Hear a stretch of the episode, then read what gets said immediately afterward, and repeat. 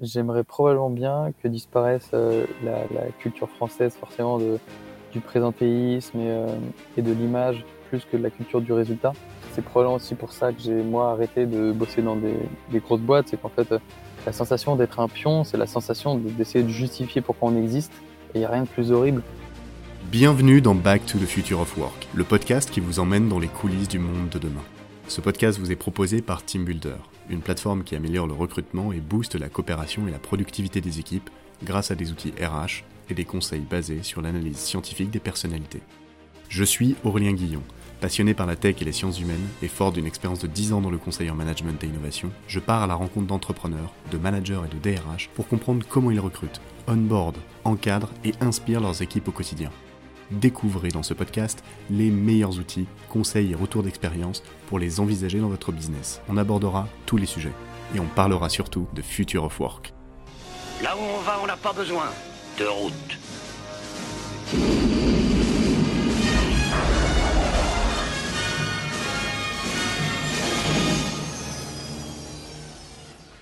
Bonjour à tous, aujourd'hui pour ce nouvel épisode j'accueille Théo Pascar, CEO de Myriad. Salut Théo, Bonjour Aurélien. ça va? Tout va très bien. Ouais, super. Euh, pour ceux qui ne te connaissent pas, Théo, est-ce que tu peux euh, nous expliquer un peu quel est ton parcours? Bien sûr. Alors, moi, je m'appelle Théo Pascar, je vais sur mes 30 ans. Euh, j'ai cofondé Myriad avec un ami de l'université, puisque c'est de là que je viens, du milieu universitaire dans lequel on a fait de l'économie pour ensuite faire un petit peu de marketing. Et du marketing, j'en ai rebondi pour aller vers l'entrepreneuriat et monter une première entreprise en Asie, euh, qui était déjà dans le domaine de la prévention et du médical. Et on est rentrés donc tous les deux avec mon associé en 2019 pour fonder Myriad, qui est une application de santé mentale et de bien-être en entreprise. Ok, bien-être mental, santé en entreprise, c'est-à-dire? Concrètement, on aide les entreprises à prendre soin de leurs collaborateurs.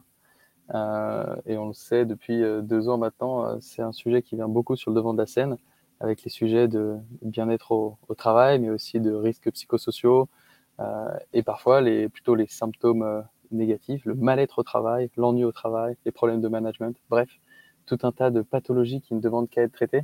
Et nous, on vient apporter des solutions du coup aux entreprises qui sont clientes. Bon, bah, Je pense que j'ai visé juste en t'invitant sur le podcast Back to the Future of Work. On a l'air d'être dans le thème. Ouais. Euh, bah, du coup, ça appelle un peu ma deuxième question qui est euh, quels sont les enjeux de ton métier du coup euh, que tu, rencontres au quotidien quand tu parles aux, boîtes, à tes clients, à tes prospects C'est quoi les difficultés qu'ils rencontrent et, qu'est-ce que tu mets en place du coup pour eux? Ce serait dur de donner une grille de lecture universelle, mais je vais essayer. Les, entreprises, elles ont des, situations tout hyper différentes qui va dépendre de, leur secteur, de leur masse et de, à quoi, comment sont répartis leurs effectifs. Mais euh, en ce moment, forcément, il y a beaucoup de sujets autour de la santé mentale. Euh, les gens cogitent beaucoup, se posent beaucoup de questions sur euh, leur équilibre pro-perso, le stress, la gestion parfois de situations au travail, comment combiner ça avec le, pro et le perso. Donc je dirais qu'on a tous ces sujets à essayer d'aborder, ce qui n'est pas toujours facile parce qu'en fait dans une entreprise il y a plein de besoins et d'attentes différentes qui se jouent au niveau de l'individu et l'entreprise elle elle peut pas non plus offrir un suivi individuel à chaque personne même si elles essayent. Et nous c'est ce qu'on est, euh, c'est notre challenge au quotidien d'essayer d'apporter une réponse qui convienne à un maximum de personnes, de personnaliser aussi la réponse qu'on apporte à chaque personne, mais aussi de faciliter le, la, tâche aux, entreprises. Donc, euh, dans, les, autres enjeux, euh, évidemment, c'est le monde du travail qui change. hein. Les, les RH, ils, ils peuvent que réagir aux changements qu'ils constatent. C'est assez dur pour eux d'être à, l'avant-garde, encore plus que lorsqu'on est sur les grosses entreprises qui ont beaucoup d'effectifs. Ils ont une grosse euh, inertie. Donc, euh, notre rôle aussi, c'est d'être un peu un facteur d'innovation pour les RH et de leur apporter des solutions qui n'existaient pas ou de leur faire découvrir des choses, des nouvelles méthodes, des nouvelles manières de fonctionner. Donc euh, c'est tout l'enjeu de la prévention plutôt que de, la, de faire du curatif en fait. Ouais, d'être en, en prédictif plutôt qu'en réactif quoi. Exactement. Ok, ok, c'est super. Et du coup, euh, chez Myriad, vous êtes combien aujourd'hui? Et ben ça grossit euh, lentement mais sûrement. On va être bientôt une, une quinzaine maintenant. Ok, super, bravo. Euh, et ça, ça appelle ma troisième question. C'est toi, en tant que, que manager, du coup, si on, si on prend la casquette pas pas dirigé vers les entreprises, mais dirigé vers toi, Théo, manager. C'est quoi les enjeux, toi, de, ton, du management que tu rencontres au quotidien avec ton équipe eh ben, de celui de toute jeune entreprise qui, se, qui cherche à se structurer, à offrir en même temps un cadre de travail agréable et stimulant à chaque personne qui nous rejoint, et en même temps à faire avancer l'entreprise tous les jours. Donc euh, c'est un, un, équilibre à trouver. Faut, euh, on n'est pas à un stade où on va mettre en place des procédures dans tous les sens, euh, mais quand même, il faut commencer gentiment. C'est vraiment ce mix entre la, la, stabilité, la sécurité que ça offre de, de, grandir, hein, puisque chacun a de plus en plus un, un domaine de compétences spécialisé et bien défini. Et en même temps, il faut rester hyper agile et on n'a encore rien accompli et pas compris grand-chose.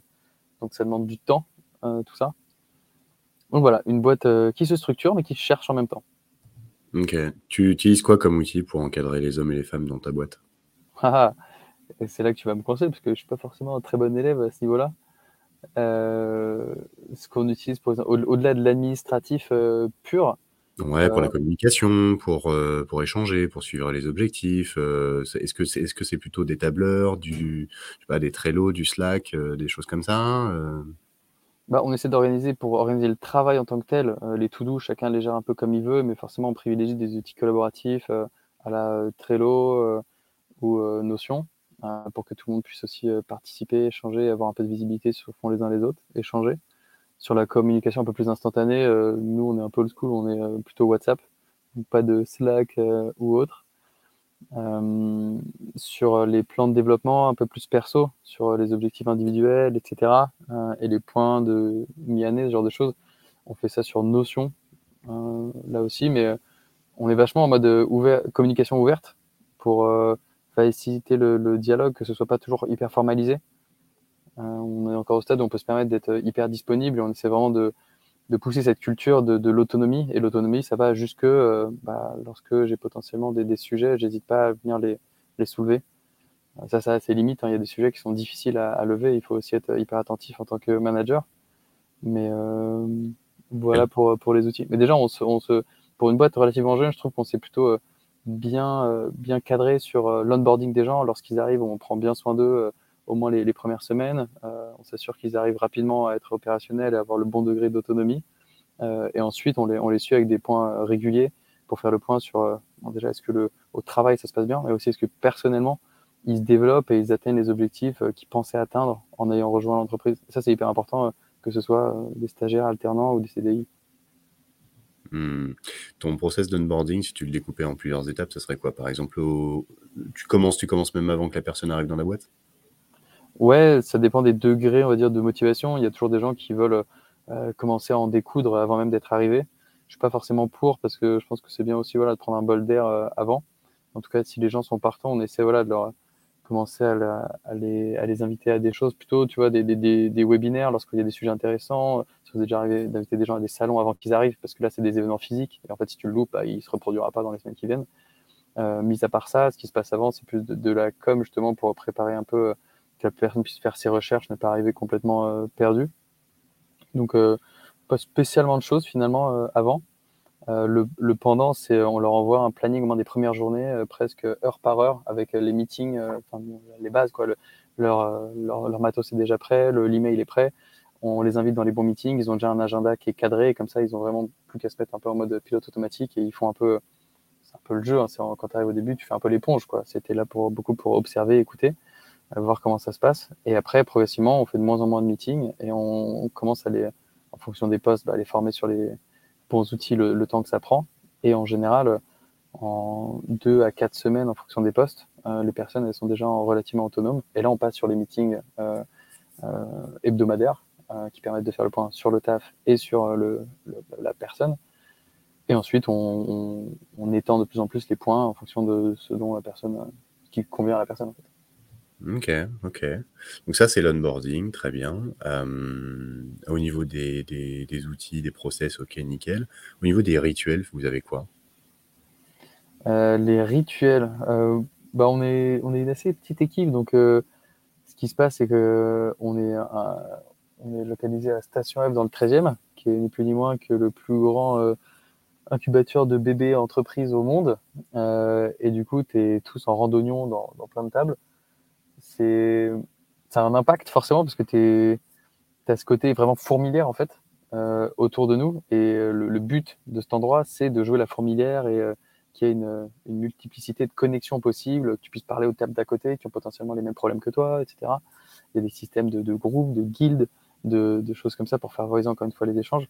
Donc nous, on est hyper sur euh, le côté justement, il faut, faut, aller vers l'extérieur. Euh, on est on plutôt des profils tous assez extravertis euh, dans la boîte, euh, ce qui fait que du coup, euh, ça foisonne pas mal d'idées. Et sur les rituels, l'autre impact, c'est que cet endroit regorge de personnes entre 20 et 40 ans, on va dire, qui aiment beaucoup se retrouver autour d'une bière, qui aiment beaucoup se retrouver autour d'apéros un peu détente. Donc c'est un peu la, la culture du quand on bosse, on est sérieux, mais quand on est à côté, ça, ça, peut déconner fort et t'as plus du tout l'impression d'être avec des gens avec qui tu as, bossé une heure avant. Et ça, on est assez pour parce que on n'a pas envie de rendre les choses trop sérieuses non plus. Ok, c'est work hard, play hard, c'est ça? Exactement. Ok. Il faut, bien sentir la frontière. Hein. Il, y a, des gens qui ont un peu plus de mal parfois, mais euh, quand, quand tu as bien compris la, distinction, euh, ça passe très bien. Ok, ça marche. D'accord, bah, raconte-moi un petit peu à Station F.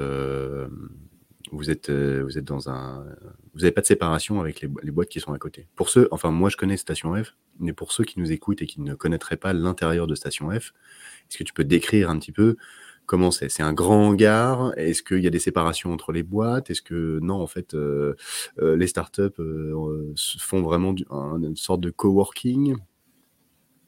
C'est ça, en fait. la définition de Station F, c'est un campus. Et donc, comme tout campus, c'est un lieu où se rencontrent tout un tas de, personnes. ceux qui sont plus nombreux, c'est donc les startups. Il y en a, je crois, un millier, quelque chose comme ça. C'est officiellement le plus grand incubateur de startups au monde nulle part, même jusque dans la Silicon Valley, euh, il n'y a autant de startups euh, réunies au même endroit.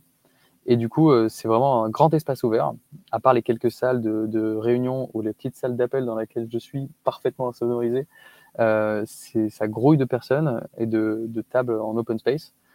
Et il y a plein d'endroits qui sont faits pour s'asseoir à gauche à droite. Il y a des petites œuvres d'art. C'est vraiment un endroit qui est un peu foisonnant et un peu surprenant par, par moment. Il y a des, des on, on, découvre toujours des petits coins un peu euh, à l'occasion parce que c'est une grande, euh, une ancienne halle, il me semble, euh, la halle Fraissinet. C'est pour ça que ça s'appelle station F, comme Fraissinet. Et euh, elle fait, je sais pas, une centaine de mètres de long euh, par 20 ou 30 de large. Donc c'est vraiment gigantesque comme endroit. Et franchement, on, on respire plutôt bien. il y a pas de, on n'est pas étouffé par les startups parce que faut imaginer un espèce de grand volume vide sur lequel tous les, euh, tous les bureaux sont sur les côtés. Il y a une hauteur sous plafond de, de peut-être 10-15 euh, mètres. Ouais, c'est ça, c'est un grand puits de lumière. Ils ont adapté le bâtiment et c'est plutôt réussi, je trouve. Et euh, du coup, il y a différentes zones, après des zones faites plutôt pour échanger, recevoir du public, faire des, des, webinaires, des conférences, etc. Une zone vraiment faite pour travailler, là où ce sont uniquement les startups incubées dans les différents programmes de Station F qui sont situés. Et une dernière, la fameuse Felicita, du groupe Big Mama dans lequel on aime inviter des gens, se retrouver justement pour boire des bières avec des gens. Donc c'est vraiment un espace où il y a tout à disposition. Mais jusqu'à, euh, il, y a la, il y a la poste, euh, on a les bureaux de la French Tech, il y a Google, etc. Donc euh, quand tu viens t'installer ici, c'est aussi l'avantage d'avoir tout au même endroit. ça donne presque envie de, de dormir ici, quoi. Hmm. Non, je rigole, j'ai jamais fait. Ça serait contraire à l'éthique. ouais, ouais. Et puis on voit, on voit un peu. Il y a Microsoft aussi, il me semble. Complètement. Euh, tous les gros euh, GAFA euh, sont là. et mais ça va aussi jusqu'à toute la partie financement, en fait. Puisqu'il y a autant de startups réunies au même endroit, ça intéresse tout un tas de personnes de l'écosystème aussi pour voir ce qui s'y passe, trouver des idées. Les entreprises privées peuvent aussi financer des programmes. Il y a LVMH, L'Oréal, des écoles, l'ESSEC, l'INSEAD, franchement, c'est ça grouille de, sujets divers et variés. Et c'est ça qui est aussi passionnant, c'est que tu peux aller voir la boîte qui est dans ton dos, euh, qui va bosser, je sais pas, sur un sujet euh, de, travaux de construction. Euh, les mecs en face, ils vont bosser sur des sujets bancaires. Donc, si vous êtes une personne curieuse, Station F, c'est quand même un endroit passionnant. Hmm, ok. Bon, c'est bon, tu as donné envie, à mon avis, à tous les curieux. On peut rentrer facilement euh, ou faut être accompagné du coup Parce qu'à mon avis, euh, tu peux pas rentrer comme ça chez la station F. Et non, c'est pas, c'est pas un moulin, euh, à part la Felicita où là vous pouvez aller euh, prendre un coup et manger un, un truc euh, quand vous voulez. Dans les autres espaces, il faut soit être invité par, euh, par quelqu'un de station F, soit être carrément euh, résident de station F. Il y a trois zones distinctes. Ok, ça marche. On repart un petit peu sur, euh, sur toi et ton équipe. Euh, comment Yes. concrètement tu fais pour améliorer le sentiment d'appartenance de tes collaborateurs à ta boîte? Du coup, dans un contexte comme ça où il y a plein de monde autour, etc., comment tu arrives à les fédérer autour de ton projet? euh, de, de... Est-ce que c'est un sujet pour toi aujourd'hui ou ça va, en fait, ils sont encore très très motivés et c'est pas, c'est pas le cas aujourd'hui de, de les remotiver? Euh, je pense que tu mets le doigt sur un sujet qui n'est pas encore euh, prépondérant chez nous, euh, mais qui devrait l'être. Euh, dès le début, nous, on a défini ce qu'on voudrait être la culture de notre boîte avec mon associé, parce qu'on savait que c'était important, on savait que c'est quand c'est un peu tôt qu'il faut commencer à bosser dessus, parce que après, les choses s'enchaînent. Et donc, on avait défini nos valeurs, la vision pour la boîte, etc. Euh, mais ensuite, ça n'a pas été, ça s'est pas vraiment transmis en une culture d'entreprise, si je suis honnête. Pense qu'on a des progrès à faire là-dessus. La raison pour laquelle ça s'est pas passé, c'est probablement euh, qu'on est encore trop jeune en fait pour avoir des, des, des problèmes qui viendraient de là. Euh, les- la personne la plus ancienne chez nous, elle doit avoir 9 mois en fait. Donc, euh, elle, elle- on va dire qu'elle, elle commence tout juste à peut-être avoir fait un peu le tour, etc. Et on a des, des sujets plutôt voilà de, de motivation. Mais tous les autres, c'est encore trop tôt. On est encore dans des phases plus euh, Ok. d'onboarding, de découverte du poste, de définition du poste et de la structure. Et on n'est pas encore dans des sujets euh, qui vont toucher à ça. Mais par contre, je sais que c'est un sujet hyper important. Et nous, on sait très bien à quoi on voudrait que notre culture euh, ressemble. Et là, tu vas me demander laquelle. Ouais, à quoi ça va ressembler? Bah, forcément, tu, t'appelles toi-même les questions. Euh, et tu as, complètement raison. Euh, on avait défini euh, cinq grandes valeurs, on va dire déjà pour, pour la boîte, sur lesquelles on voulait que notre euh, travail soit, soit fondé. Euh, le premier, et il est fondamental euh, dans ce qu'on fait, c'est celui de la, confiance. On n'est pas des adeptes du micro-contrôle, etc. On, n'aimait pas quand, on le faisait, quand nous-mêmes on a eu des, jobs, quand on a été salarié. Donc on s'est dit, ne fais pas à ton voisin ce que tu ne voudrais pas qu'on te fasse à toi. Et le premier truc, c'est la confiance par défaut. C'est-à-dire, on se croit en soi-même, on croit dans les autres, et euh, c'est euh, à l'entreprise de nous fournir aussi les vecteurs de confiance. Donc, euh, si je me sens pas à l'aise dans une tâche, un job, etc., bah, pourquoi Il faut être capable d'en parler, il faut qu'il y ait une culture du dialogue pour pouvoir instaurer la confiance et que j'ai confiance dans mon taf. Confiance dans les autres, c'est OK, bah, je prends l'exemple de quelqu'un qui va vouloir faire beaucoup de télétravail. Il faut avoir confiance dans cette personne pour pouvoir le faire. Et bah, dans ce, ce cas-là, c'est encore une fois de l'échange de la communication pour bâtir la confiance. Euh, mais la confiance, nous, c'est par défaut. Euh, on a une Ouais, culture tu, donnes aussi. défa- tu, tu donnes ta confiance euh, par défaut. Elle se crée pas et toi, tu la donnes. Voilà, on la donne euh, direct quand toute personne arrive. On considère qu'elle est arrivée pour les bonnes raisons, avec les bonnes intentions, et qu'on a les mêmes, les mêmes objectifs et qu'on va construire quelque chose ensemble. Et on distingue bien, il y a, il y a vraiment le, le, le job que la personne va faire et il y a la personne aussi en tant que telle, qui sont pour moi deux sujets complètement différents. Et donc, euh, si, si j'enfreins ta confiance une fois, j'ai j'ai combien de jokers en gros? Ah, pas beaucoup, malheureusement. C'est aussi le, le, le, proche, bah, le prochain sujet, c'est euh, la culture de la responsabilité. Et l'un ne va pas sans l'autre. Euh, si on te donne de la confiance, c'est pour que tu sois responsable. Euh, dit autrement, j'en ai pas grand-chose à faire de comment les gens s'habillent, de à quelles heures ils arrivent, à quelles heures ils repartent. Tout ce qui m'intéresse, c'est que la confiance, elle soit là tout le temps et qu'il y ait de la responsabilité dans la manière dont on fait les choses. Et ça, ça s'applique forcément différemment selon les, selon les postes. Euh, je te prends quelqu'un qui est, commercial, business developer. Euh, sa responsabilité première, ça va être de, lorsqu'il parle au nom de l'entreprise, euh, va contacter des prospects, des clients, il représente l'entreprise. Et donc, à tout moment, il est responsable euh, de l'image de l'entreprise en notre nom. Et on, ne veut pas avoir à devoir vérifier ça. Ça devrait être du bon sens et de la logique. Et, on ne va pas vérifier que la personne fait ce genre de choses. Si jamais on, on se retrouve à entendre des échos euh, qui euh, relèveraient pas d'un comportement responsable, euh, et ben pour moi, il y a rupture de la confiance et il y a même rupture du- d'une obligation envers, envers moi, presque personnellement, parce que moi, je donne ma confiance au départ, Je choisis les gens parce que je pense qu'ils viennent avec les bonnes intentions, les bonnes volontés et qu'on a quelque chose à faire ensemble. Donc, euh, lorsqu'on me donne pas. Je mes décisions, euh, mes responsabilités. C'est ça. Ok. Euh, là, on a la deuxième valeur. C'est quoi la troisième du coup? La troisième, c'est l'empathie. On est quand même une entreprise de bien-être et de santé mentale. Et on a beaucoup de, cours. les premiers cours qu'on a voulu construire dans Myriad, c'est des cours comme la notion d'intelligence émotionnelle. Euh, euh, parce que c'est des notions qui sont pas forcément euh, évidentes, qui sont apprises nulle part d'ailleurs. c'est pas à l'école qu'on vous apprendra ce genre de notions. mais l'intelligence émotionnelle, ça vient du fait de comprendre l'autre, d'être capable de se mettre à sa place, d'éprouver de l'empathie pour cette personne, qu'elle nous ressemble ou pas finalement, et de pouvoir du coup mieux interagir avec elle. ça a beaucoup d'impact, notamment sur la communication. Euh, parce que dans une entreprise, on n'est pas tous les mêmes, on fonctionne pas tous pareil. Une autre chose qu'on fait lorsque quelqu'un arrive chez nous, bah, on n'a pas parlé d'ailleurs, je m'excuse, c'est qu'on fait euh, faire le test du MBTI, qui est un test assez connu de personnalité. Euh, il n'est pas 100% vrai ou quoi, mais c'est un test qui permet, et j'imagine qu'on en reparlera peut-être après, mais les tests de personnalité, on en est assez fan. C'est pas, pas une bible, c'est pas sans faille. Ça donne des clés de lecture et ça permet d'orienter les, comportements d'un manager envers les personnes dont il est responsable ou de peers, de, personnes qui, qui amenées à travailler ensemble. Donc vraiment, culture de l'empathie et on développe ce sens de l'intelligence émotionnelle. Ok. Comment tu as été amené à utiliser le test euh, de personnalité euh, euh, dans, dans, ton recrutement du coup? Pour le recrutement, on l'utilise pas parce que ah, c'est pour l'onboarding alors? Ouais, c'est pour l'onboarding. Euh, ça pourrait être carrément intéressant d'utiliser pour le recrutement aussi, hein.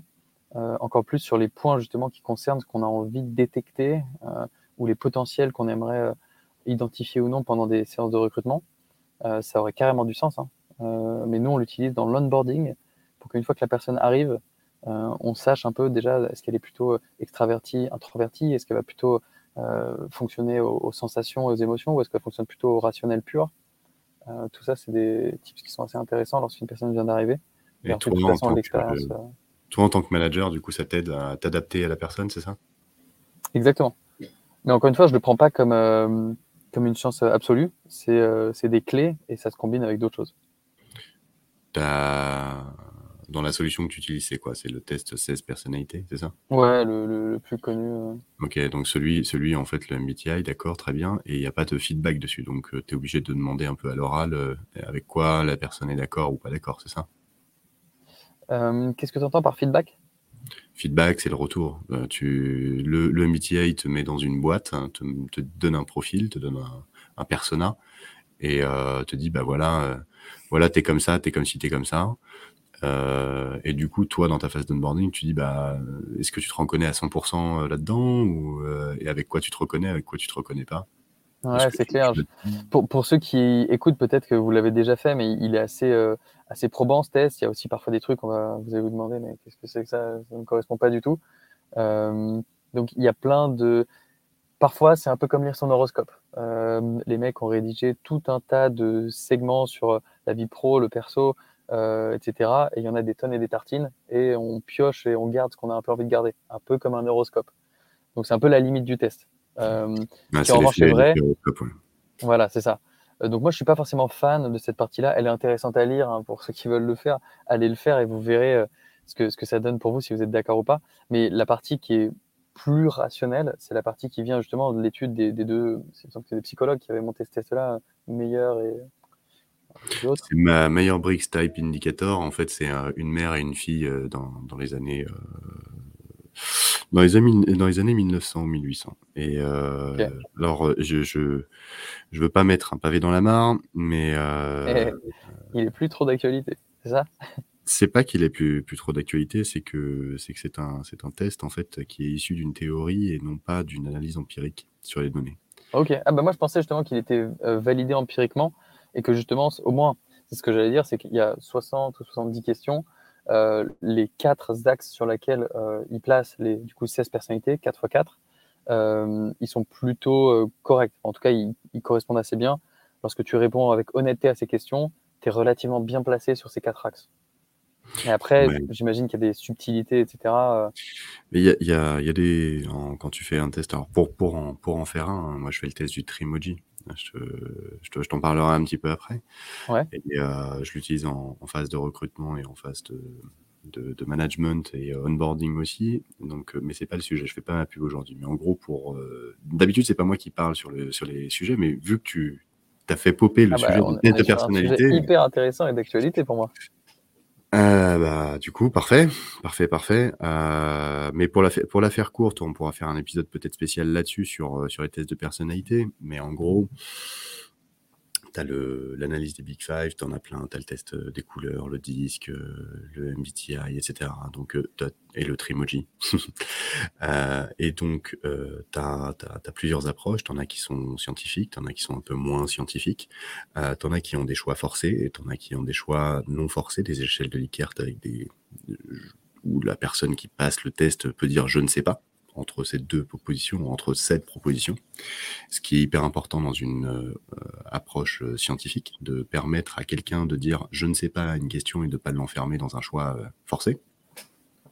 Chose que les, tests, des tests ne respectent pas, pas toujours, donc ça c'est pas une approche vraiment scientifique parce que ça, ça ne prend pas le biais en compte.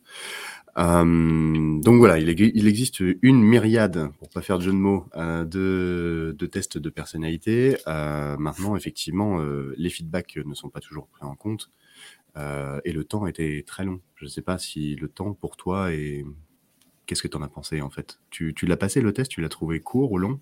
Ouais, on est sur ouais, 5-10 minutes, je sais plus. Bah, faut faire les 70 questions. C'est une échelle de 1 à 5, de... pas du tout d'accord, très d'accord. Euh, pour moi, ça va. Il y a pire, disons, pour le MBTI, mais c'est vrai que ça peut être des tests assez longs parfois euh, et fastidieux. Euh. Surtout si tu dois te poser, je sais pas, longtemps par question et qu'il y en a une, une bonne avalanche, ça peut prendre du temps. Donc le, délai pour prendre un test, c'est clair que c'est important. Encore plus pour des, des, des, moments où tu n'as pas trop le temps, genre des recrutements, tu n'as pas envie de demander à quelqu'un de passer une heure à faire un test de personnalité. Il y a peut-être d'autres choses plus importantes dans ce genre de moment à faire. Ouais. Et ce test de personnalité, du coup, toi, tu le tu notes quelque part, à quoi ça va te servir ensuite euh, pour, euh, pour la suite, du coup? Pourquoi tu as décidé de faire ce test du MBTI à tes, nouveaux arrivants? Euh, Probablement deux raisons. C'est que c'est une habitude que j'avais pris déjà de faire avant, quand moi je travaillais en entreprise. je trouvais ça probablement intéressant et divertissant. Il y a beaucoup de choses vraies. Vous savez, c'est un peu comme parfois on, sait des choses sur nous-mêmes, mais le fait de mettre des mots dessus, euh, ça le matérialise ou ça nous fait réaliser aussi un peu des choses. Euh, bref, je, suis plutôt euh, assez fan des tests de personnalité, toujours avec le, la, note que c'est c'est pas quelque chose qu'il faut prendre au pied de la lettre et c'est pas une science absolue. Au contraire, c'est juste voilà un, outil de plus pour analyser des choses. En tant que manager, je le faisais du coup en, en entreprise. Et en plus, du coup, maintenant, c'est quelque chose qu'on développe dans Myriad. Euh, nous, on est amené à utiliser ces tests, non pas comme toi pour du recrutement ou du management, mais pour faire de la recommandation de contenu en fonction de situations du coup que ces tests permettent de d'identifier. Donc, bah, typiquement, on a un test qui est euh, spécifiquement dédié à l'intelligence émotionnelle pour évaluer euh, la sensibilité des personnes et sur quelle zone ils pourraient travailler. Et ensuite, on leur recommande les contenus en fonction de ce qu'on a constaté. Donc, pour nous, c'est des très bons outils pour personnaliser l'expérience dans notre solution de santé mentale et de bien-être. Mais euh, sinon, euh, au-delà de ça, pour moi, c'est une approche. Elle n'est pas parfaite, mais je la trouve euh, très intéressante. Finalement, c'est assez peu de temps investi pour pas mal d'insights, on va dire, sur, sur soi-même. Hmm. donc, c'est toujours intéressant. Bah, je peux que partager à 100%. il, faut, il, faut, il faut rester détaché hein, de la chose, par contre. Moi, je ne considère pas que c'est une science. Il y a des tests qui ont été validés empiriquement. Tu me diras sûrement lesquels parmi ceux que tu as cités tout à l'heure. Euh, ils sont plus ou moins rigoureux, plus ou moins euh, validés euh, scientifiquement. Mais dans tous les cas, c'est des, des, outils sympas. Mais attention au phénomène horoscope.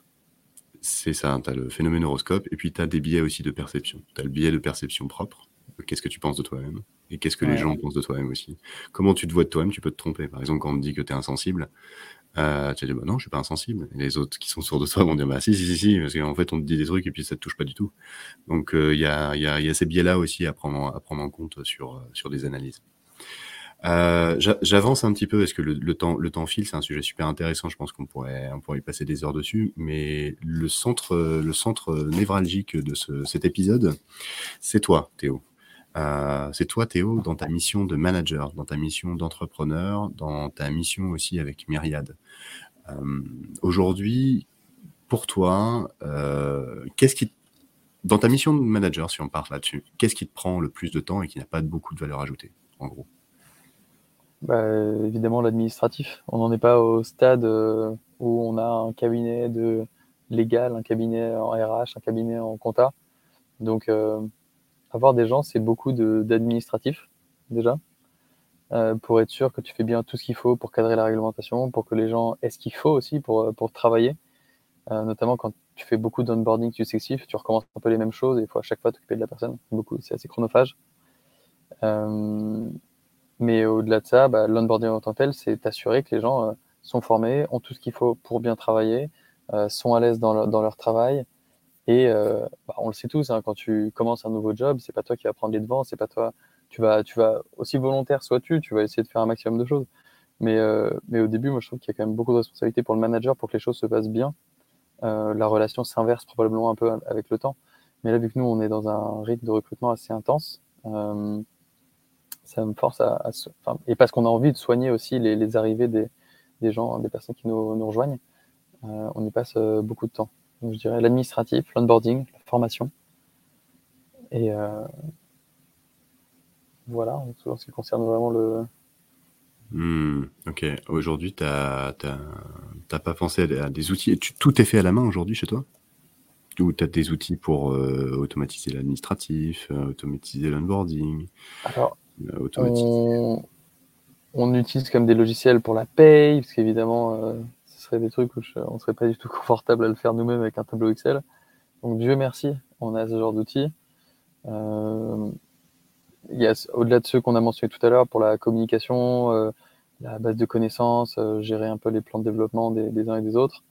on n'a pas vraiment d'autres outils, on n'a pas de SIRH dans, le dur en tant que tel. le logiciel qu'on utilise pour la paie, il fait aussi forcément les congés, les notes de frais, tous ces trucs-là. Donc, euh, à part celui-là, non, on n'a pas de, on n'a pas de logiciel propre à la RH. C'est euh, Payfit. Ok. T'en es content? On en est content. On était un peu déçu au début. Le, la prise en main n'était pas aussi facile que ce qu'on pensait. Il y a beaucoup de mise en place à faire, beaucoup de. Bah, en fait, c'est la première embauche. Hein. Tous ceux qui y sont passés euh, voient sûrement de quoi je parle. Le nombre d'institutions auxquelles il faut aller parler et faire des démarches, c'est phénoménal. Bienvenue en France. j'ai pas envie de tous les citer parce que en plus je les porte pas dans mon cœur, mais quel temps perdu à faire des papiers et des codes et des numéros alors que je comprends même pas pourquoi tout ça est pas dans un seul et même endroit. Bref, euh, passer la douleur de la première embauche, ça va beaucoup mieux, mais euh, c'est quand même pas magique. Il y a toujours des opérations, euh, il faut quand même suivre. Euh, les onboarding, ça reste manuel. Il faut bien s'assurer que tout est bien paramétré, les entrées, les sorties. Euh, chaque petite modification euh, d'un salaire, d'un temps de travail et tout, ça doit être pris en compte. Donc, ça, ça économise beaucoup de temps, mais c'est pas magique, c'est pas, pas automatique. Ouais. T'as pas de cabinet comptable du coup? On a une espèce de pré-compta, mais en fait, vu qu'on n'a pas encore clos d'exercice, on n'a pas encore de cabinet comptable. Et ça ne saurait tarder puisque décembre arrive à grands pas. Et ouais, et ouais, il va falloir un bilan et un premier résultat, premier compte de résultat. Euh, ok. Euh, dans ta mission du coup de, d'entrepreneur, hein, qu'est-ce qui te prend beaucoup de temps, qui n'a pas beaucoup de valeur ajoutée du coup? T'entends plutôt si tu mettais un peu ta casquette, j'imagine. Euh, là, tu as mis ta, ta casquette manager, encadrement en interne.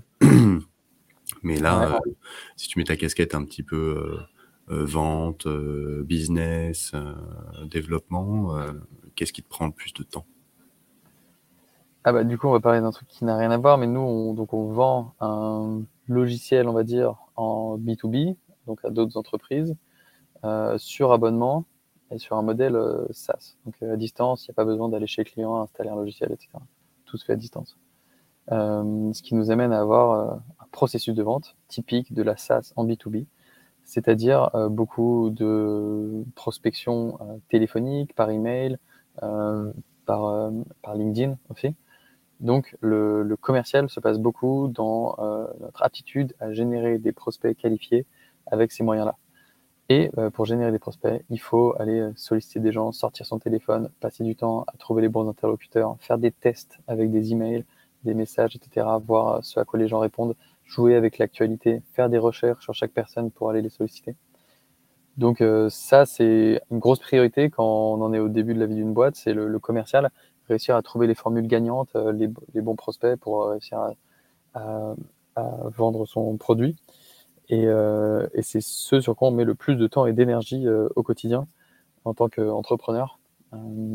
et ça va dans des moments assez extrêmes lorsqu'on veut vraiment se, se donner euh, comme priorité de faire du résultat, c'est qu'on coupe toutes les autres tâches euh, non vitales, vous savez, un peu comme si on était à l'hôpital et qu'on disait, OK, on arrête tout ce qu'on fait, on va juste se contenter de le faire euh, respirer, et le reste, on, s'en fiche un peu. Pas respirer, puis on va lui mettre une petite intraveineuse aussi pour qu'il puisse manger sans manger.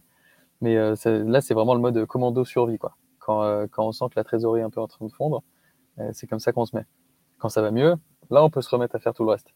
Mais pour qu'une entreprise euh, fonctionne, aussi euh, jeune ou euh, mature soit-elle, il faut avoir des clients, il faut que les clients trouvent de la valeur dans votre produit pour avoir envie de rester. Et ça, c'est ce sur quoi on met plein d'énergie. Le commercial, et après, avoir un bon produit qui délivre de la valeur à ses clients. L'acquisition et réduire le charme. Ok. je fais le lien avec l'équipe. Du coup, c'est une équipe de sales que tu as euh, en partie, on a pas mal de personnes sur le produit. On va dire moitié-moitié. On a moitié de personnes sur euh, le produit, les contenus, et euh, l'autre partie sur la vente. Ok. Comment tu motives tes équipes? Il faudrait leur demander à elles. si moi je devais répondre comment j'ai l'impression de motiver mes équipes, c'est avec, je pense, justement l'espèce d'autonomie et de manière de travailler qu'on a ici qui correspond peut-être pas à tout le monde, mais c'est un, état d'esprit, celui d'être bah, hyper autonome, maître de faire ce que tu veux, de pouvoir lancer des projets, de pouvoir euh, parler de tout, avoir des, idées, des idées fraîches et de pouvoir les mettre en place assez rapidement. Euh, on va pas être là à contrôler euh, la to-do de chaque personne. Je l'ai dit tout à l'heure, on n'est vraiment pas adepte du micromanagement. Je pense que les, les gens qu'on a choisis, ils sont là pour les bonnes raisons. Ils ont envie que la boîte réussisse autant qu'eux, puisque on, fait tout pour aligner les intérêts. C'est-à-dire que si ça se passe bien pour la boîte, ça se passe bien pour les personnes qui sont chez nous. Euh, et ça, ça se passe aussi par euh, une communication euh, hyper ouverte pour que les gens soient hyper au courant des sujets, même quand ça les concerne pas. tous les lundis, on fait une weekly, tout le monde est là et on parle de tous les sujets sans, sans concession, que ça concerne la vente, les contenus, le produit, ce qui se passe côté technique, etc. Que tout le monde soit au courant de ce que tout le monde fait et potentiellement ait envie de, de participer, d'aider. On a des gens qui ont fait des choses différentes dans le passé, c'est le moment de les réutiliser peut-être lorsque l'occasion se présente. Et il faut euh, donner euh, l'opportunité aux gens de, partager. Donc, euh, mm. je dirais voilà, toute cette espèce de, de, mode hyper ouvert où chacun peut sentir qu'il a un rôle à jouer. c'est responsabilisant, mais je pense que c'est hyper plaisant aussi de sentir que tous les matins, on arrive, la journée va être différente et on va pouvoir contribuer d'une manière différente si on en a envie. Euh, si une personne, elle veut euh, vraiment se tenir à son euh, cadre d'expertise, faire ce qu'elle est censée faire et pas plus, j'ai rien contre non plus. Mais je voudrais surtout pas brider des gens qui auraient envie d'aller au-delà. Ok, donc là, tu as parlé des points d'équipe, des weekly. c'est quoi C'est un point d'équipe hebdomadaire, c'est ça? Exactement, tous les lundis à 11h, histoire de laisser un peu le temps aux, aux différentes personnes d'arriver. On partage différents sujets, je dirais il y a trois grands points. Euh, on fait euh, ce qu'on appelle les top and flop. Euh, donc chacun partage jusqu'à trois tops et trois flops de sa semaine passée. Donc des choses qu'il a particulièrement appréciées, des choses qu'il a particulièrement pas appréciées. et ça donne l'occasion justement de discuter de ce qui va bien et de ce qui va pas, et du coup d'avancer tous ensemble et de potentiellement proposer des solutions. Donc c'est un peu la, méthode, comment dire, de ça rend la chose légère, puisqu'en fait tout le monde peut un peu peut un peu euh, taper dans le punching ball euh, chacun son tour s'il y a des trucs qui vont pas. Et euh, ça n'empêche pas aussi de passer à une petite, une petite caresse si on a envie de dire des choses qui vont bien. Donc ça, c'est un petit peu un moment d'alignement pour commencer la, weekly. Ensuite, on passe à la partie objectif et agenda de la semaine. Donc chacun, chacun partage ce qu'il a fait la semaine d'avant, ce qu'il a atteint ou pas atteint, et qu'est-ce qu'on peut faire pour débloquer les objectifs qui n'ont pas été atteints. Et on partage aussi ce, que, ce qui va être fait cette semaine, et potentiellement c'est l'occasion de demander de l'aide ou, de, ou de prévenir lorsque lorsqu'on va faire des choses importantes dans le courant de la semaine et qu'on a besoin des autres membres de l'équipe. Ok. Donc tous les lundis à 11h, le top and flop, les objectifs, l'agenda, et c'est parti. Yes. Et on démarre la semaine. Ok. Euh, est-ce que tu fais des one-to-one, des 1 à 1, euh, des face-to-face avec tes Ouais, je suis assez fan. Moi, j'ai une personnalité plutôt franche. Euh, donc, j'aime particulièrement les gens qui vont me dire assez directement les choses qui vont bien et les choses qui vont mal. Je sais que c'est pas évident pour tout le monde. et ça l'est encore moins lorsque tu es à 3, 4, 5 parfois dans une pièce finalement, les, gens qui oseraient pas euh, dans ce genre de situation, euh, ils vont pas forcément non plus oser en, un à un. Mais euh, le face-to-face d'une demi-heure assez régulier, c'est aussi instaurer une petite routine du dialogue et du discours, d'avoir cette occasion privilégiée de parler avec son manager. En l'occurrence, bah, c'est carrément les, fondateurs de la boîte, donc c'est très plat comme organisation. On n'est pas dans une organisation matricielle, un groupe du CAC 40. Mais c'est important, moi, je trouve, de donner un peu l'occasion, l'opportunité aux gens de parler. Euh, la plupart du temps, il va rien se passer et ça va beaucoup être un peu du soft talk, euh, de discuter de tout et de rien, euh, mais en tout cas d'avoir pris le temps de ne pas avoir parlé de boulot, mais d'avoir parlé de la personne. Et ça, moi, je trouve ça super bien parce que avant d'être des, travailleurs, peu importe nos postes, on est aussi des êtres humains, puis on fait des choses à côté, etc. Et on peut avoir aussi envie de partager des moments, bah, justement, de soft talk où on parle pas de boulot, quoi puisque bah, le reste de la journée, euh, on l'a dit tout à l'heure, lorsqu'on bosse, euh, on bosse, euh, dur. Et tu pas forcément le temps le soir, on fait pas non plus des, apéros tous les soirs. Donc, il faut donner l'opportunité aux gens de parler. Donc je dirais oui Aurélien, je suis très pour les one-to-one, et probablement d'ailleurs plus au début lorsque les gens viennent d'arriver, quitte à un peu augmenter la fréquence lorsque le temps passe. Parce que bon, au bout d'un moment, tu n'as pas forcément envie de te regarder dans le blanc des yeux trois fois par semaine. À partir de combien de personnes dans la boîte euh, le one-to-one devient obligatoire de le fixer, devient formel et non plus informel? Euh, Je dirais qu'il est déjà assez formel. En fait, quand les personnes arrivent, on leur propose relativement d'office euh, le, de faire une, au moins une weekly dédiée à leur job pour voir comment ça se passe, plus des one-to-one dédiés à eux, comment ça se passe, est-ce qu'ils ont tout ce qu'il faut et on leur explique justement qu'après on peut les supprimer ou les étendre dans le temps si c'est si pas nécessaire. Donc euh, nous c'est un peu déjà euh, formalisé que toute personne qu'on on onboard, on organise des one-to-one et des weekly avec cette personne pour lui donner l'occasion de justement d'échanger euh, de manière très très facile avec avec nous lorsqu'elles arrivent. je dirais pas qu'il y a un nombre de personnes définies. nous, même si je suis hyper transparent, c'est les erreurs du passé qui nous ont forcé à faire ça. Euh, comme toute jeune entreprise, on a commencé par beaucoup avoir de, stagiaires et d'alternants au départ. Euh, les stagiaires, parfois, les personnes qui montent une entreprise oublient que c'est des gens qui sont là pour se former avant tout, et en plus, euh, si tout se passe bien, contribuer du coup au développement de l'entreprise. Mais ce ne seraient pas des gens comme des CDI qui maîtrisent déjà leur domaine et qui vont tout de suite être opérationnels, ou en tout cas très rapidement produire, être à l'aise, avoir des compétences à la fois en hard et en soft skills? Non, des stagiaires et des alternants, ils ont besoin d'être euh, drivés, il faut passer du temps à les former, à les aider à comprendre toutes ces petites choses euh, lorsqu'on rentre dans le monde du travail. Et, euh, en fait, on a demandé probablement trop d'autonomie, trop vite aux premières personnes qui étaient avec nous dans les boîtes. Et après, ça s'est pas forcément passer de manière optimale au bout de 3, 5, 6 mois. Donc, on a mis en place cette routine qui nous permet justement de dédier du temps aux personnes, qu'elles se sentent considérées dans un, dans un espace de confiance et que du coup, après, elles puissent euh, donner le meilleur d'eux-mêmes et être à l'aise euh, dans leur taf et, dans la boîte. Ok. Tu as déjà eu à résoudre un conflit entre collaborateurs? Mmh, Je pense pas, mais s'il m'en vient un, euh, il y a eu un conflit entre mon cofondateur et notre, notre chef de projet qui s'occupe du, produit, des développements techniques. et pour la faire rapide. Euh, on a créé donc euh, Myriad et le produit euh, en premier lieu. On a, on a développé des premières versions. Puis ensuite est arrivée cette personne qui a pris le relais pour prendre en charge les nouveaux développements et améliorer le produit, le modifier, etc. et donc forcément, mon cofondateur était très impliqué sur la partie produit, et ça menait à des discussions assez stériles sur où devait aller le produit, aller le produit finalement, en termes d'esthétique, de design, de fonctionnalité, entre ces deux personnes. Puisque mon cofondateur y avait mis beaucoup de temps, de passion et d'énergie dans les premiers temps de l'entreprise, mais ensuite cette personne est arrivée et c'est son domaine d'expertise et son métier, elle ne fait que ça. Et, euh, et, moi, je me retrouvais un peu juge de paix entre, entre deux. Ok, et comment, euh, comment ça aurait pu être évité? Eh ben, c'est en grande partie de la communication en fait.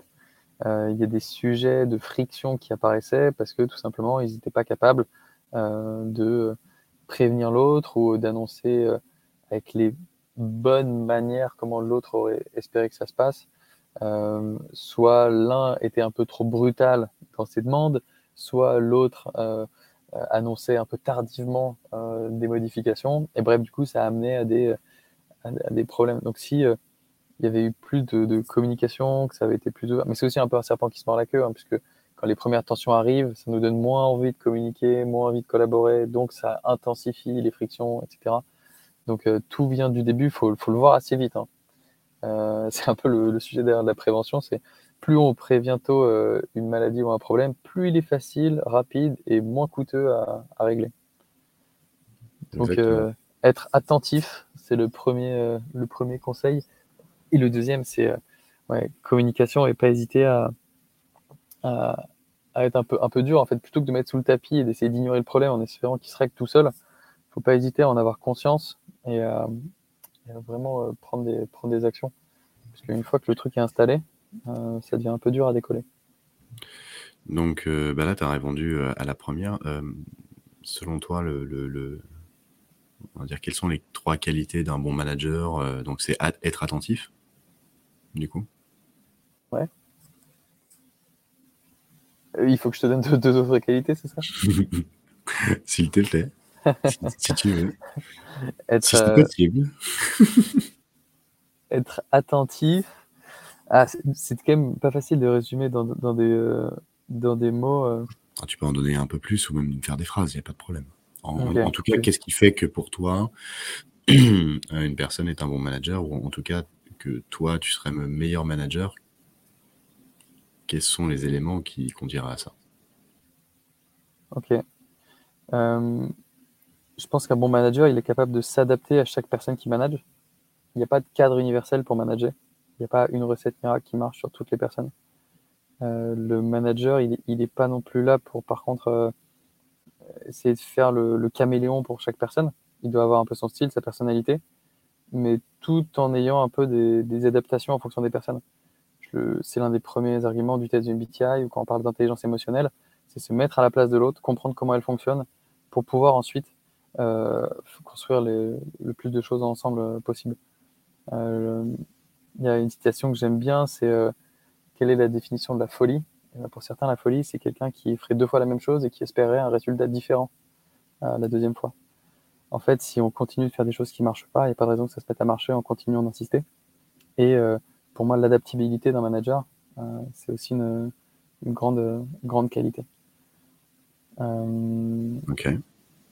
Donc attentif, adaptable, enfin adapter ses postures de management à la personnalité de ses collaborateurs et Voilà, sous réserve de rester soi-même.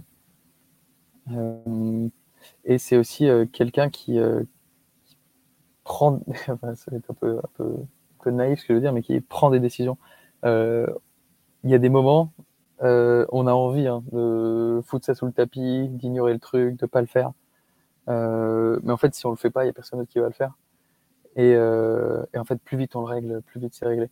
Donc moi, je suis vraiment euh, d'avis de dès qu'il y a une situation, on la règle et c'est maintenant. Moi, je parle pas, il y a des situations plus complexes, mais globalement, une situation apparaît, euh, on la prend à bras le corps et, et, on y va. Moi, je suis pas du genre à, à attendre. Faut pas que ce soit non plus euh, confondu avec de l'impatience hein, ou de la précipitation. Euh, mais lorsqu'on sait qu'on a les clés pour résoudre quelque chose, on laisse pas la situation, euh, la situation pourrir. Et euh, je fais un peu mon autocritique comme ça. Euh, la situation dont j'ai parlé tout à l'heure avec une de mes salariés et mon cofondateur, j'aurais probablement dû jouer un rôle plus tôt. Ouais, ok. Donc attentif, adaptable Et décisif. Voilà. Hmm, ok, ben voilà, tu vois, trois qualités d'un bon manager. Tu belle, belle synthèse, merci Aurélien. merci à toi. Euh, quels sont selon toi les process ou les pratiques qui vont disparaître? Ah, euh, en faisant l'hypothèse que je suis au courant de toutes les pratiques, ou dans tout cas un certain nombre. Euh, il y a tellement de variétés lorsqu'on parle avec des entreprises, euh, des, des, gens qui gèrent leur boîte tellement différemment. Je vais plutôt twister la question dans qu'est-ce que j'aimerais bien qu'ils disparaissent? Tu peux la prendre comme ça, effectivement. J'ai aucune idée de ce qui va disparaître ou pas et de pourquoi elle disparaîtrait ou pas. Mais euh, moi, j'aimerais, pardon, j'aimerais probablement bien que disparaisse euh, la, culture française, forcément, de, du présentéisme et, euh, et de l'image, plus que de la culture du résultat. C'est très vrai dans pas mal d'entreprises structurées d'une certaine taille. C'est probablement aussi pour ça que j'ai, moi, arrêté de bosser dans des, grosses boîtes. C'est qu'en fait, la sensation d'être un pion, c'est la sensation d'essayer de justifier pourquoi on existe. Et il n'y a rien de plus horrible pour ça qu'il y a des, termes comme le bore-out et compagnie qui, apparaissent. C'est que les gens savent même plus ce qu'ils font là, mais ils continuent à le faire pour presque donner un sens à, leur job. Et il n'y a, rien de plus, a rien de plus horrible. Euh, en fait, je suis en train de mixer deux choses. Hein. Je suis en train de mixer euh, le fait de justifier un, devoir justifier un travail et le fait de ne pas avoir grand chose à faire deux choses assez différentes. Mais prenons-le comme ça. Et euh, si je fais référence... du coup. Ouais. Ok. Et si je fais plus référence euh, à une pratique managériale que, que je verrais bien euh, disparaître, le comment on appelle ça déjà l'entretien le, annuel ou l'entretien de, de mi-année. L'entretien professionnel? Oui, c'est ça celui qui est, qui est légal. Euh, Obligatoire, oui. Celui, celui que, dans lequel on te dit, euh, voilà, tu as le droit à, ça, ça c'est ton compte euh, CPF de formation, tu sais qu'il y a ça, ça, ça, est-ce que tu as passé une formation cette année? C'est un one-to-one avec un manager, c'est obligatoire, et c'est pour garantir l'employabilité de son collaborateur, pour faire en sorte que qu'il soit au courant qu'il existe tout un tas de trucs pour se former à lui-même. Alors ça lui, ça lui permettra sûrement pas de changer un job, de job, euh, de passer d'un job à un autre, mais, euh, mais d'acquérir des compétences qui pourraient être utiles pour lui et pour l'entreprise. Voilà, et je, comprends tout à fait la loi et que le régulateur ait voulu mettre un minimum, euh, mais trop d'entreprises s'arrêtent à ce minimum, et c'est sur les épaules de chaque manager d'organiser une routine ou peu importe les manières de manager, puisqu'on on, l'a dit, chaque personne est différente et c'est au manager de s'adapter, pas l'inverse d'après moi. Euh, encore une fois, si on veut tirer le meilleur de ces équipes, euh, l'intelligence euh, managériale vient du manager, elle va pas remonter d'en bas. donc pour moi, c'est au manager de trouver le rythme de croisière qui correspond à, leurs équipes, à leurs effectifs. et l'entretien annuel est un minimum, ce n'est pas une norme. Hmm. Est-ce que tu utilises des, systèmes pour mesurer les objectifs de tes équipes? Tu utilises quoi, par exemple, pour suivre l'atteinte de nos objectifs? Bah, Je le plus, Pardon, le plus facile. Euh, c'est les, les, parties commerciales. Euh, les profils commerciaux, ils sont généralement passionnés par ce qu'ils font et ils ont une grosse culture du résultat. Donc il y a pas mal de métriques quantifiables qu'on peut mettre en place déjà pour la partie vraiment atteindre des objectifs. Euh, mais il y a aussi une partie plus de développement perso qui va faire rentrer du, qualitatif. et là, du coup, c'est plus de l'estimation et ça fait partie de, du plan que j'ai expliqué. Par exemple, quelqu'un qui nous rejoint, on lui fait un point tous les trois mois euh, au poste commerciaux et tous les trois mois, on révise à la fois le quantitatif et le qualitatif pour voir où est-ce qu'on en est. Euh, et encore une fois, avec la double vision, la partie job est livrable, est-ce qu'on a atteint les objectifs, mais la partie personne, est-ce que la personne s'est développée sur les points qu'elle avait envie de développer? Euh, sur des postes qui n'ont pas d'objectifs quantifiables ou peu d'objectifs quantifiables, bah, ça va être beaucoup plus de, de quanti. Euh, si on peut mettre du, de, pardon, de, qualitatif, si on peut quand même mettre un peu de, quantitatif, on essaie de le mettre. Mais, euh, mais ça peut arriver qu'on ait des plans de développement avec que du qualitatif. Ok. Tu autorises combien de jours de télétravail par semaine dans ta boîte? Ça dépend des postes. on a des postes qui nécessitent beaucoup de, collaboration, donc de rencontrer des gens, de faire des choses avec nous. Et dans ce cas-là, c'est il n'y a pas de forfait, il n'y a pas de nombre de jours, mais ça va être plutôt un ou deux. Et sur des postes qui, au contraire, peuvent être très autonomes, par exemple des postes de commerciaux, qui vont passer leur temps, eux, un peu dans leur coin sur leur PC ou sur leur téléphone, eux, ils peuvent ne venir qu'à l'inverse, un ou deux jours au bureau. Donc ça va varier voilà, entre 1 et 4 jours par semaine en fonction de, de ce que les gens aiment. Hein. D'ailleurs, tout le monde n'aime pas forcément le télétravail. Euh, et puis il n'y a pas forcément de rythme. Les semaines qui se suivent mais ne se ressemblent pas. Ok, ok. Euh, quand tu parlais tout à l'heure, euh, j'aime pas le présentéisme. Du coup, tu, tu quand même tu sectorises, tu dis bon, t'es pas en full remote quoi. Non, moi je l'ai expérimenté pour moi-même l'année dernière. Et c'est vrai qu'au bout d'un moment, il y a une, rupture quand même qui se crée. Euh, il se passe un truc quand on voit les gens, quand on est dans la même pièce, euh, quand on entend des conversations à côté. Euh, c'est stimulant. on parlait tout à l'heure un peu de, l'ambiance, l'atmosphère, la culture de la boîte. voir les gens, c'est quand même important pour créer un groupe. ce qui, n'implique pas forcément pour moi de respecter cette tradition de la semaine de cinq jours. Euh, pour moi, déjà, si on se voit trois jours par semaine, euh, ça, permet complètement de créer un groupe et une culture. Ok, ok, ok. Euh, quel est selon toi le meilleur exemple de Future of Work? Ah, ah. Bah, je vais jouer facile. Tu parles du télétravail. Pour moi, c'est une quasi-révolution. Je ne pensais pas que ça arriverait aussi vite et c'est vraiment un, grand plaisir parce que ça, a libéré beaucoup de choses. Je pense que ça a rendu beaucoup de personnes euh, heureuses euh, dans leur équilibre vie pro, vie perso. Ça a changé beaucoup de choses sur la manière dont les gens euh, cherchent, font leur travail, etc. Ça a ouvert des portes qu'on ne refermera pas. Ça, c'est très bien. Le futur du travail aussi, au sens, il y a toutes ces réflexions là sur là où on travaille. Les, tiers-lieux, les, espaces partagés, les espaces hybrides, euh, est-ce que euh, dans 20 ans, on travaille encore tous dans des tours et des bureaux avec euh, une seule boîte, dans des open space avec une cafétéria, une cantine et des salles de réunion? Je ne sais pas. Comment tu vois les choses? Pour moi, on aura différentes options. Et le... tout résidera dans le choix. On n'aura plus une seule option un peu obligatoire et ce sera non discutable. depuis deux ans, personne ne se serait vu devoir négocier le nombre de jours où il viendrait au bureau. De base, tu viens du lundi au vendredi, point. Il n'y a, pas de, débat. Euh, maintenant, la discussion, est ouverte là-dessus. Et la prochaine étape sera d'ouvrir la discussion sur de où on travaille, comment on travaille. Euh, il n'y a qu'un pas pour aller parler après du, code vestimentaire dans les, secteurs les plus euh, traditionnels, on va dire. Mais tout ça, ça c'est des très bonnes opportunités à l'échelle de l'individu, moi je pense, et qui devraient aider en fait les entreprises, les RH, à avoir des pions euh, pour, pour négocier parce que on sait que maintenant il y a forcément le volet rémunération, responsabilité, reconnaissance au travail reste primordial, mais tous les à côté, la manière dont on va travailler, avec qui on va travailler, comment on va travailler, euh, tout ça, ça joue aussi un grand rôle. Euh, et il suffira pas d'avoir des, des baby-foot et, et, des, et, des, pommes et des bananes gratos pour rester dans son taf. Ça, tu as bien résumé les, les comment on va travailler, avec qui on va travailler. Et à quelle heure on travaille À quelle heure Ouais, non, mais tu as raison.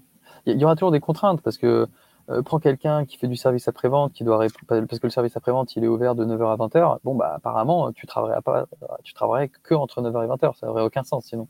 Il y a des contraintes qui sont légitimes et là, il n'y a, pas de problème. Mais dans ce cas-là, si la partie horaire de cette personne, elle, n'est pas de débat, il y a débat sur où est-ce qu'elle travaille, comment elle travaille. Et, euh, tout ça, euh, c'est hyper intéressant. Parce que le, monde du travail, c'était euh, je chope un travail, c'est dans un bureau euh, du lundi au vendredi, de 9h à, 18h, euh, et j'ai le droit à mes 5 semaines de congé, peut-être mes RTT.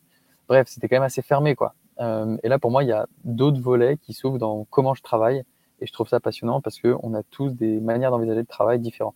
Et encore une fois, ça n'en met pas en question la qualité du travail, le profil des personnes, etc. moi, je m'estime très productif lorsque je suis en train de travailler, pas loin de, la plage ou de l'océan.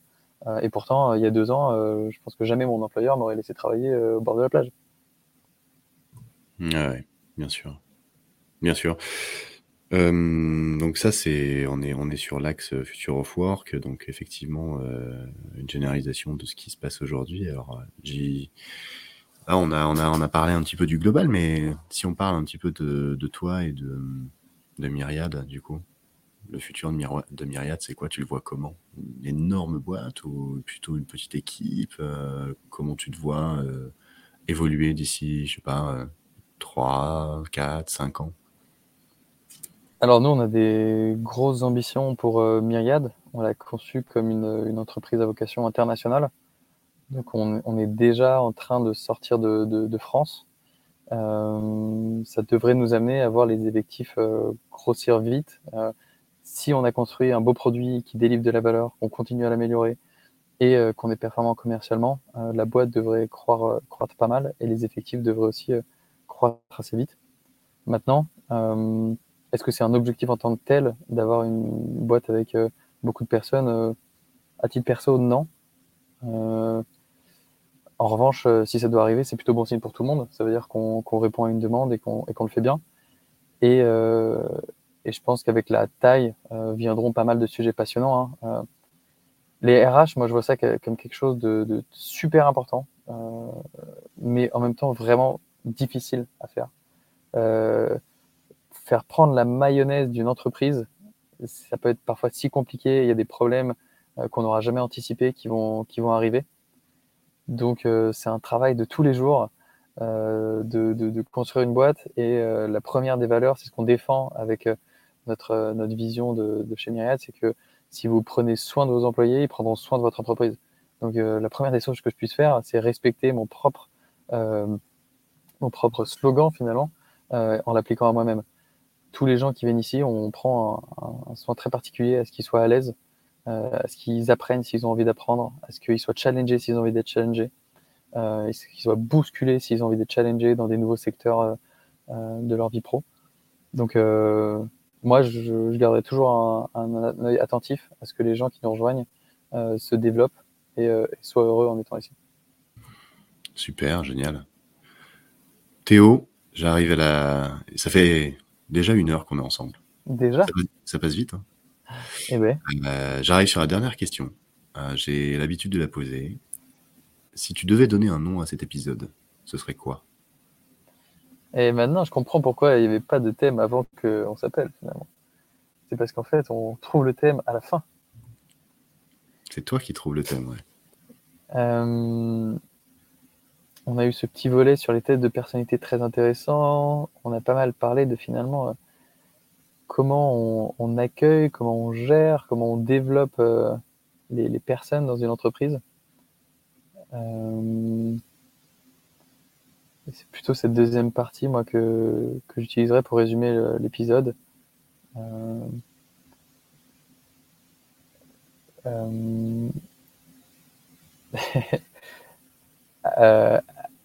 accueillir, gérer et développer euh, ses équipes? Allez, c'est parti. bon, si tu trouves une version plus synthétique, je t'en prie. Hein, j'ai l'impression que ce sera celle-là. Ce sera celle-là. Non, non, mais c'est la marque de fabrique de Back to the Future of Work. C'est euh, l'invité à la fin du podcast qui choisit le nom d'épisode. Et si je t'avais dit euh, anticonstitutionnellement, tu aurais mis ça comme titre? Bah, j'aurais mis ça, ouais. Et les gens auraient compris pourquoi à la fin. en tout cas, euh, merci, merci Théo pour le temps qu'on a passé ensemble, vraiment. Euh, c'était super cool. Euh, longue vie, longue vie à Myriade. Et canon, merci à toi aussi pour l'invitation. à très bientôt, j'espère. Ouais, merci beaucoup. Merci d'avoir écouté cet épisode jusqu'au bout. Si vous voulez soutenir ce podcast et faire en sorte qu'il continue d'exister, partagez-le à vos contacts, oui, partout où vous pourrez. Si vous voulez recevoir les prochains épisodes directement dans votre boîte mail, contactez-moi sur LinkedIn, Aurélien Guillon. Si vous pensez à quelqu'un qui pourra intervenir dans un futur épisode, n'hésitez pas à nous mettre en relation par mail sur contact at teambuilder.fr. T-E-A-M-B-U-I-L-D-R.